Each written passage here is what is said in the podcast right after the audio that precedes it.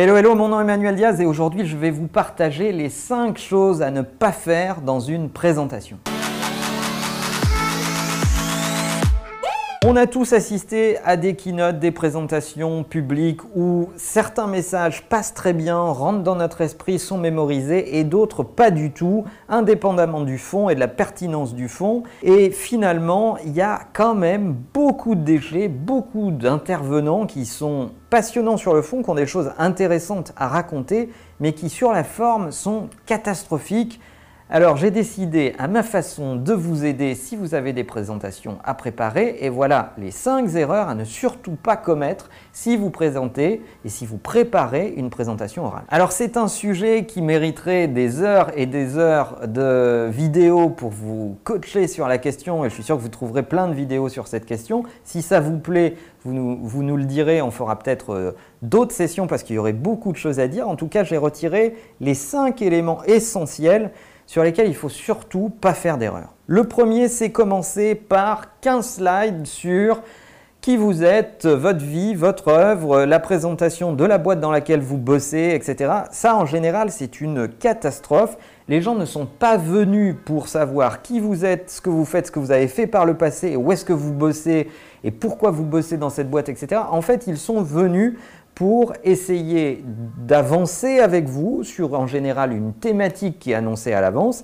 Et ils veulent savoir quel est votre point de vue, à quoi vous croyez et on ne redira jamais assez. Start with Why les amis qui est euh, notre leitmotiv et on en a parlé plein de fois sur la chaîne. Si vous n'avez pas lu ce bouquin allez acheter très vite Start with Why de Simon Sinek, démarrez par le pourquoi, dites pourquoi vous êtes là, ce que vous avez comme ambition d'atteindre avec l'audience qui est face à vous et ce que vous voulez leur partager et leur transmettre. Deuxième erreur classique, dire je reviendrai là-dessus plus tard. Alors ça c'est le pire du pire, lorsque vous commencez à dire j'y reviendrai ou j'y reviendrai dans un instant, etc., ça prouve que le flow de votre présentation n'est pas bien préparé ou que vous êtes en improvisation sur vos slides, ça veut dire que vous n'êtes pas bien préparé ou que votre propos est mal articulé. Donc non, vous n'y reviendrez pas plus tard si vous avez correctement préparé votre keynote, vous n'avez pas besoin d'y revenir plus tard, vos idées s'articulent les unes avec les autres naturellement et euh, elles sont posées au bon endroit, au bon moment pour respecter ce flow. La troisième chose qui me fait en général rire, mais rire jaune, c'est les speakers qui disent Est-ce que vous arrivez à lire mes slides? Ben mon gars, si on n'arrive pas à lire tes slides, euh, ben en fait c'est déjà qu'il y a un problème de slide design parce qu'on n'a pas besoin de les lire. Ce qu'on veut, euh, c'est t'écouter, écouter ton histoire et à la rigueur le slide qui est derrière toi, c'est qu'un slide d'illustration qui nous met dans la thématique avec un gros mot-clé et rien d'autre. On n'est pas là pour lire des slides, ça on peut le faire chez nous, sur SlideShare, où tu nous envoies ta presse par mail, formidable, mais on est là pour t'écouter.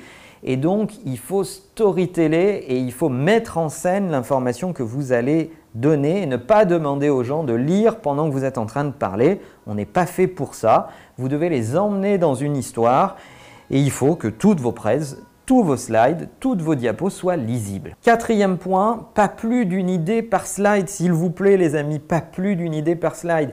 Bossez votre storytelling pour qu'une histoire soit correctement comprise et mémorisée, il faut marteler un message à un moment et l'articuler avec le suivant.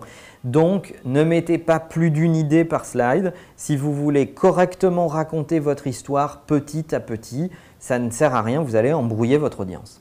Et cinquième point, s'il vous plaît, si vous voulez travailler vos transitions, bossez le retour speaker. Souvent, dans les grandes salles, vous avez un écran de retour en bas de la scène et là, vous pouvez paramétrer, en tout cas dans Keynote, parce que je connais très mal PowerPoint, le slide qui est affiché pour les gens qui vous écoutent et le slide suivant. Et ça, c'est vachement important parce que c'est la différence entre les speakers chez lesquels tout est fluide, parce qu'en fait, ils voient l'idée qui arrive juste après et ils savent anticiper leur transition et vous amener cette idée petit à petit. Euh, et dès qu'ils cliquent sur la télécommande, boum, le slide apparaît comme une évidence au moment où il balance l'idée. Et bien ça, ça se gère comme ça, par le retour speaker. Si vous n'êtes pas en situation d'avoir un retour speaker, vous n'avez pas d'autre solution que de connaître l'enchaînement de vos slides par cœur. Enfin, un commentaire général, c'est que vous êtes là pour passer un bon moment, donc essayez de construire des présentations où vous prenez du plaisir. Ne vous égarez pas pour autant parce que une bonne présentation, elle doit paraître naturelle, mais en réalité, elle est très travaillée pour être fluide. Et n'oubliez pas que le but d'une présentation, c'est d'être un élément marquant, de rentrer dans la mémoire des gens.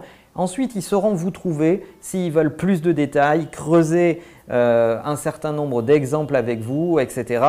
Tout ça, ça sera facile de vous retrouver pour continuer la conversation. Voilà les cinq éléments basiques pour réussir une de vos présentations. Je suis sûr que vous aurez plein d'autres commentaires. Et si ce sujet vous intéresse, on refera d'autres épisodes sur cette thématique parce qu'il y aurait encore beaucoup de choses à dire sur cette simple thématique. En attendant, n'oubliez pas que la meilleure façon de marcher, c'est de vous abonner. À bientôt.